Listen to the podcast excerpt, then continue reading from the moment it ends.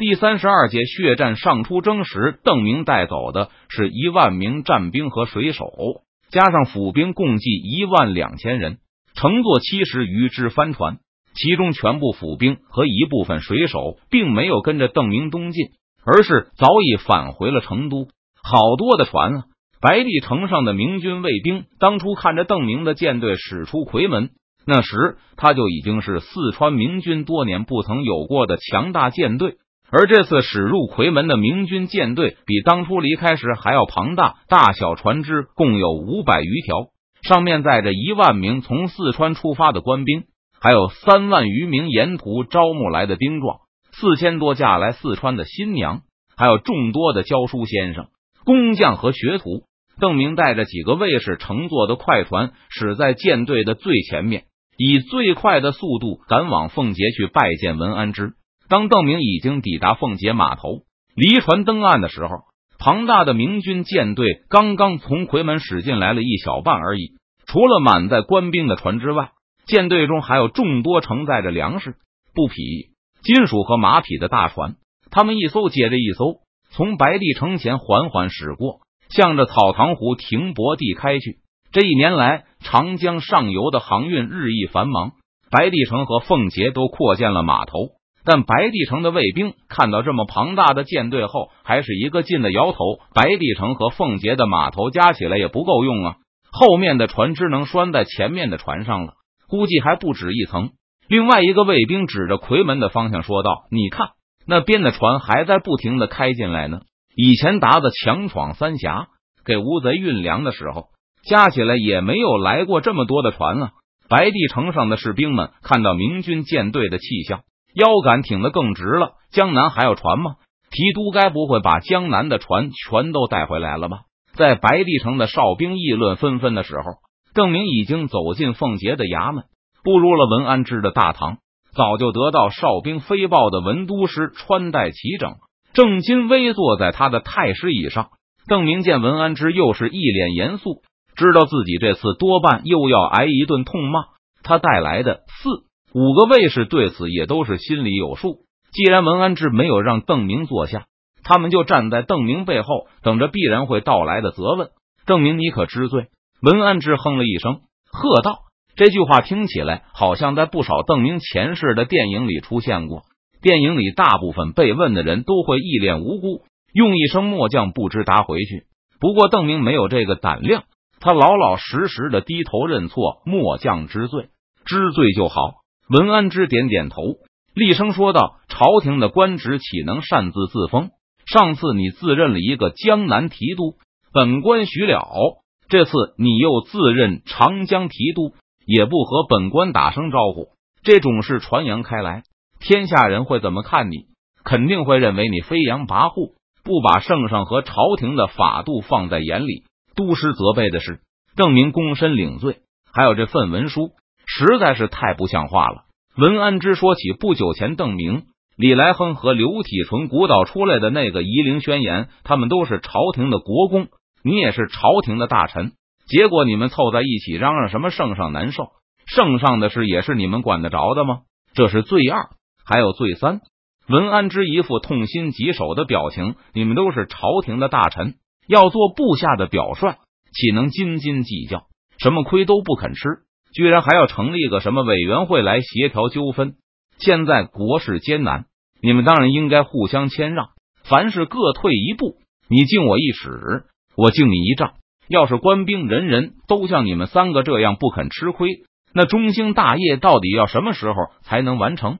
都师大人责备的是，见文安之停下来开始喝茶，郑明根据经验判断，对方大概是骂完了，他也不争辩，翻来覆去就回答这么一句话：“你好自为之吧。”文安之此话一出，正式宣告他的责备就此结束。坐吧。文安之招呼邓明坐下。等邓明坐稳后，文安之笑容满面的吩咐道：“高邮一战的经过，速速为老夫道来。”在凤节的城墙上，卫兵们也在眺望着遮蔽江面的明军船队。白帝城那里的码头已经停满了船只，后续的船只只能纷纷向着凤节这边靠拢过来。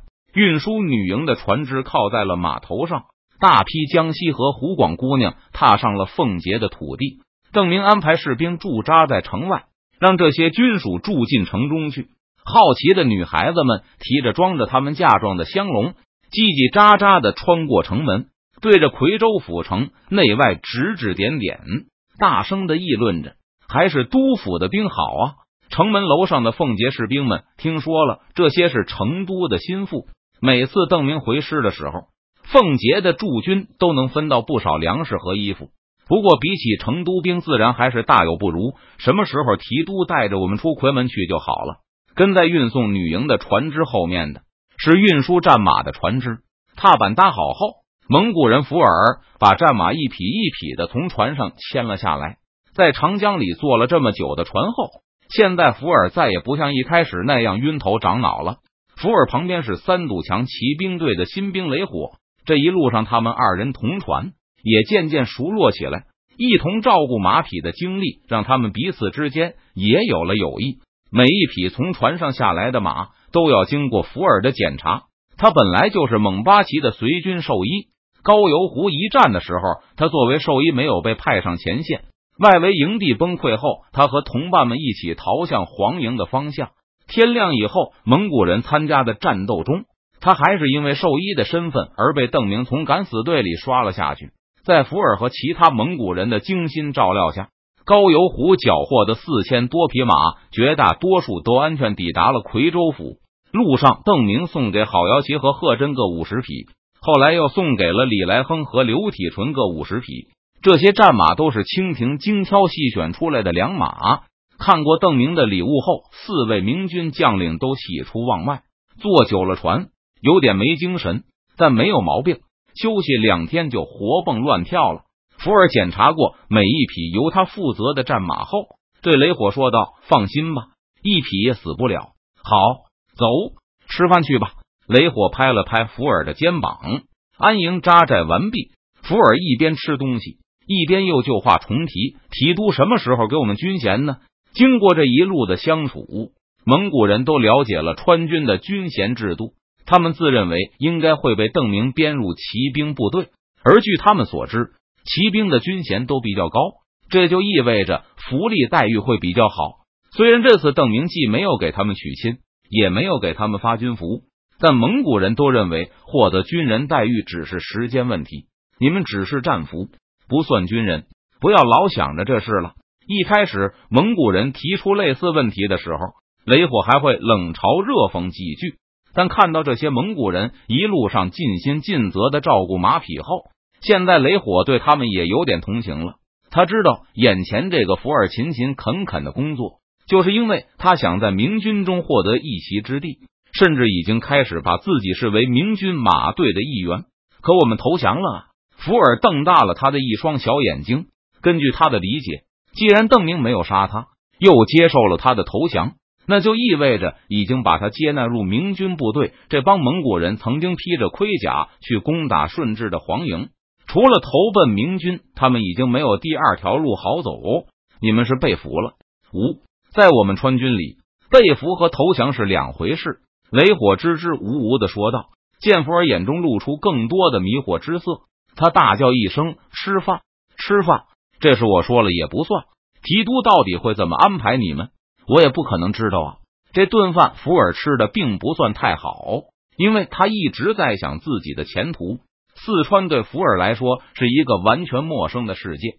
作为清廷欲杀之而后快的叛徒之一，福尔知道这个陌生的世界是他唯一的容身之地。我只会当兵，当一个骑兵，除了骑马、当兵、给马匹看病，我没有其他的本事了。我连烤肉都不太会。福尔一边咀嚼着嘴里的食物，一边默默的想着自己的心事。为什么俘虏和投降不是一回事？不过邓提督肯定会让我当兵的吧？如果不让我当兵，我就会饿死。邓提督把我大老远运来这个地方，不可能是为了让我饿死吧？并不只是福尔一个人有这样的疑问，几乎所有蒙古人都有类似的担忧。他们都是从草原上精选出来的骑手，加入满清的军队后。也享受着仅次于禁卫军的待遇。多年下来，他们除了当兵打仗，再也没有其他的谋生手段。而且这些蒙古人对邓明的信誉也有所耳闻。虽然邓明并没有刻意宣传，但他言出必行的名声已经传播到了北京。相比信息更闭塞的农村，京师的人有更多的消息渠道。北京人议论说，邓明对敌人的俘虏也守信用。